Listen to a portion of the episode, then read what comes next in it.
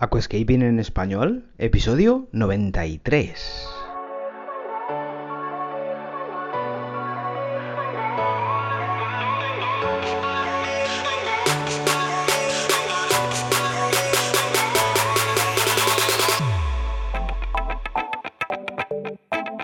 Muy buenos días a todos y bienvenidos a Aquascaping en español, el podcast de Nascapers para todos aquellos apasionados al paisajismo acuático que queréis llevar vuestro acuario a un nivel superior.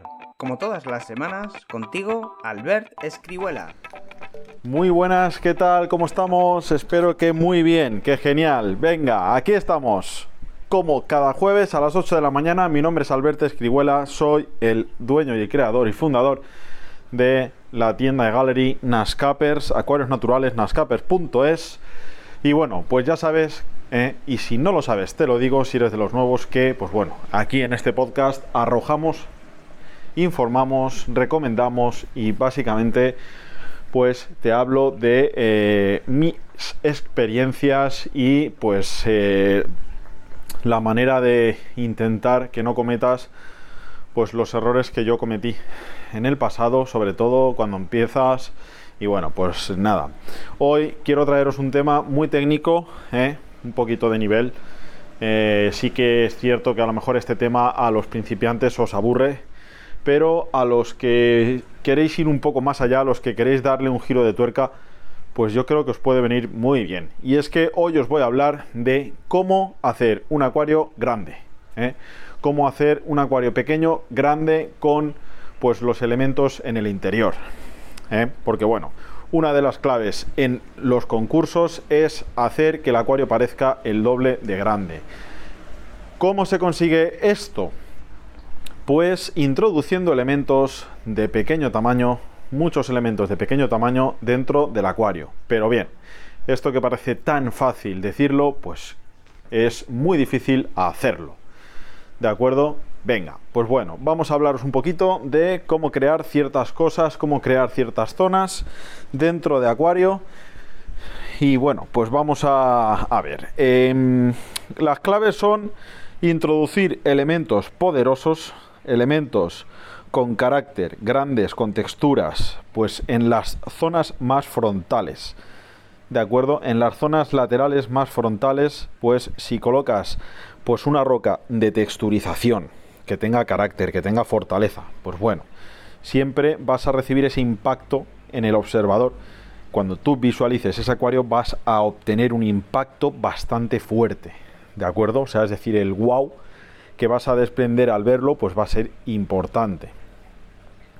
Si a esto ya le sumas, pues que vas introduciendo detalles como anubias, helechos, volvitis, bucefalandras, musgos, pues vas añadiendo ese toque de realismo de la naturaleza, lo que tendría un bosque, una montaña, una cordillera, una vaguada, pues lo vas a ir introduciendo dentro de tu acuario, en este caso.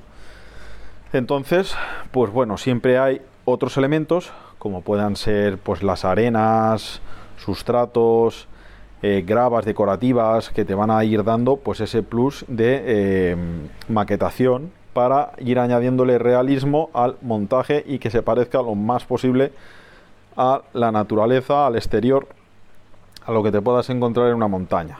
Entonces, primer punto, poner contundencia de material sólido en pues eh, las zonas más frontales, pero nunca en el punto de fuga, nunca en la relación de dos tercios, porque entonces no estamos proporcionando bien el tanque, ¿eh? la composición interior. Recuerda que la regla de los dos tercios, es decir, el punto de fuga, tiene que ir un poco ladeado, no en el centro. Y pues bueno, es importante tener esto claro. Te haces una marca en el cristal para que a la hora de configurar, pues no haya ningún problema. Una marca en el cristal con un rotulador permanente que luego con alcohol de quemar y un papel, pues lo puedes eliminar sin problema. Venga, rocas contundentes o troncos contundentes en el frontis lateral y pues poco a poco vamos a ir realizando la transición hacia la zona de la, regla de dos tercios pues bajándole la intensidad del volumen y del carácter a las rocas con lo cual ya vamos a crearnos ahí pues una dimensión una visión 3D de el acuario. Es decir, vas a crear poco a poco un canal, ¿eh? recuerda, un canal en el punto de fuga, pues que te va a adentrar ahí en ese punto de observación.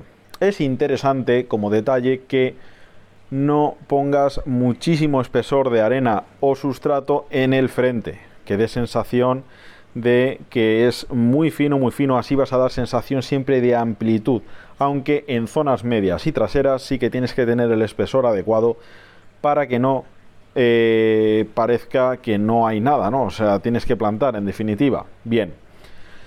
Llegados a este punto, tú te preguntarás, bien, ¿cómo hago para darle una pendiente bastante eh, importante y que no se me desprenda hacia el frente eh, la arena o el sustrato? Pues bien, tienes que ir colocando rocas pues y hacer diques de contención en la zona de trasera o media para que no vaya venciendo pues toda la eh, sustrato. Esto tiene que ser en las capas de sustrato que van más abajo, para que en las que hay más encima ya la propia estructura de la decoración del hardscape pues eh, te haga también de dique, ¿no? Y debido a su peso pues prácticamente no tengamos ese problema de vencimiento de tierras hacia la zona del frente. ¿Te gusta el paisajismo acuático? ¿Te apasionan los acuarios plantados? ¿Alucinas con peces, plantas, gambas y caracoles? En nascapers.es puedes encontrar todo lo necesario para montar y mantener tu propio acuario plantado. nascapers.es, tu tienda de acuariofilia online. Otro elemento importante y es que en zonas de arena, pues eh, entremezcles grava y si puede ser mediana, mejor. ¿eh? Ni muy gorda ni muy fina, mediana para que conforme te vas alejando por el punto de fuga a la parte trasera, ahí vayas disminuyendo el tamaño de los materiales, tanto de rocas como de troncos como de gravas. Y si puede ser ir finalizando únicamente con arenas, pues mejor. De tal manera que tú vas a tener una visión muy potente delante y detrás, como vas a ir reduciendo el tamaño de cada material, pues vas a ir obteniendo esa visión, ese punto que te va dando que los elementos cada vez son más pequeños y parece que estén allá a lo lejos. Y a lo mejor en, en 5, 10, 15 centímetros tú ganas una lejanía descomunal. Con la reducción de el tamaño de los materiales. Gravas, arenas, rocas, troncos, ¿de acuerdo?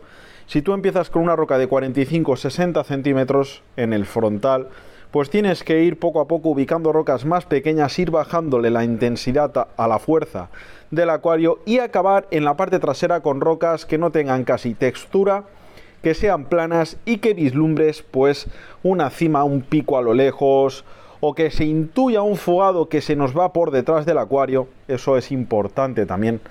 Recuerdo que en YouTube tengo algún vídeo donde de una manera eh, así un poco de refilón os hablo de esto. Eh, pégate una vueltecita por nuestro canal de YouTube que creo que se llama Albert Escribuela Cáceres. Si pones Albert Nascapers o Nascapers Albert lo encontrarás, ¿de acuerdo? O sea, es decir, también es importante intuir un camino de arena muy fino detrás. Recuerda, cuando lo tengas en el frontis, cuando estés en la parte intermedia, pues tiene que ser bastante más ancho que en la parte de detrás. Y ojo, es recomendable serpentearlos, que tengan sus curvas y movimientos, pero no como una culebra en zigzag. Que sea un movimiento sutil, que el radio de giro de las curvas sea sutil, que no sea muy cerrado, que no sea un serpenteado, porque quedará poco natural. ¿De acuerdo? Esto también es una cosa muy importante. Te, recuerda que estoy dándote ciertas claves de lo que tienes que procurar hacer y no hacer. ¿eh? Es importante darle carácter, darle potencia, es importante ir disminuyendo conforme te vas alejando en la profundidad del acuario de elementos, el tamaño de los elementos, y reduciéndolos. También importante, arenas frontales y caminos, el serpenteado no muy pronunciado, sí sutil, un serpenteado sutil, pero no con tanto radio de giro. También importante, es conveniente crearse y plantar plantas, sobre todo en la parte del fugado, en la zona intermedia y trasera, pues de hoja muy diminuta, muy pequeña, Y, en, eh, por ejemplo, por ponerte un ejemplo, voy a ponerte un ejemplo. Si tú empiezas eh, con una nubia cofifolia delante, una nubia potente delante, pues tienes que ir poco a poco, pues a nubia nana, a nubia petite, a nubia mini mini, a nubia nangi, a nubia bonsai. Es decir, tienes que ir reduciendo conforme te he ido diciendo buces de más a menos, pues tú tienes que ir reduciendo ese eh, tamaño de hojas conforme te vas introduciendo desde la parte frontal al acuario a la parte trasera. En definitiva, pues eh, tienes que ir produciendo ese efecto óptico de lejanía de profundidad en los acuarios. Bien, llegados aquí también te diré que hay una planta por encima de todas en la cual se consigue este efecto de hacer el acuario más grande y son las rótalas y la Micrantemum micrantemoides, no, Emianthus micrantemoides, perdón. Estas plantas al pinzarse tanto, al brotar tanto, pues la hoja cada vez es más pequeña, entonces vas espaciando, vas creando más espesor.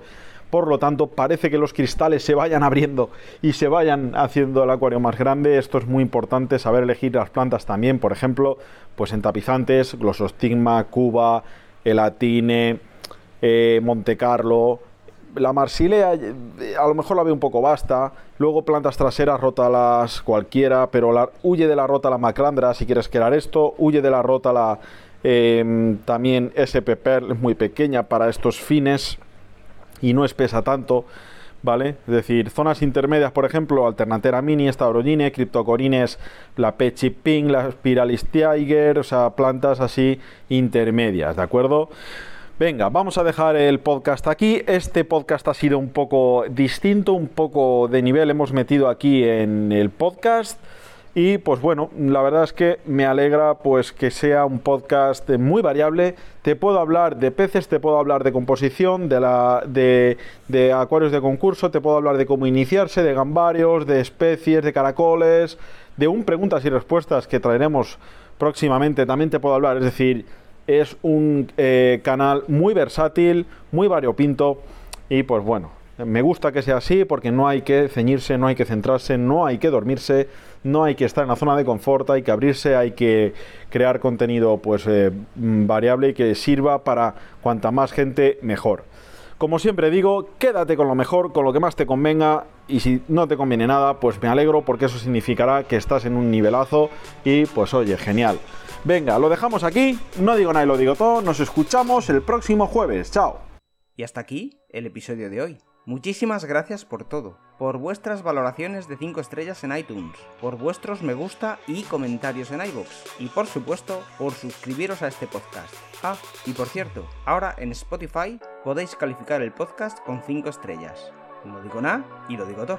Nos escuchamos la semana que viene con mucho más Aquascaping en español.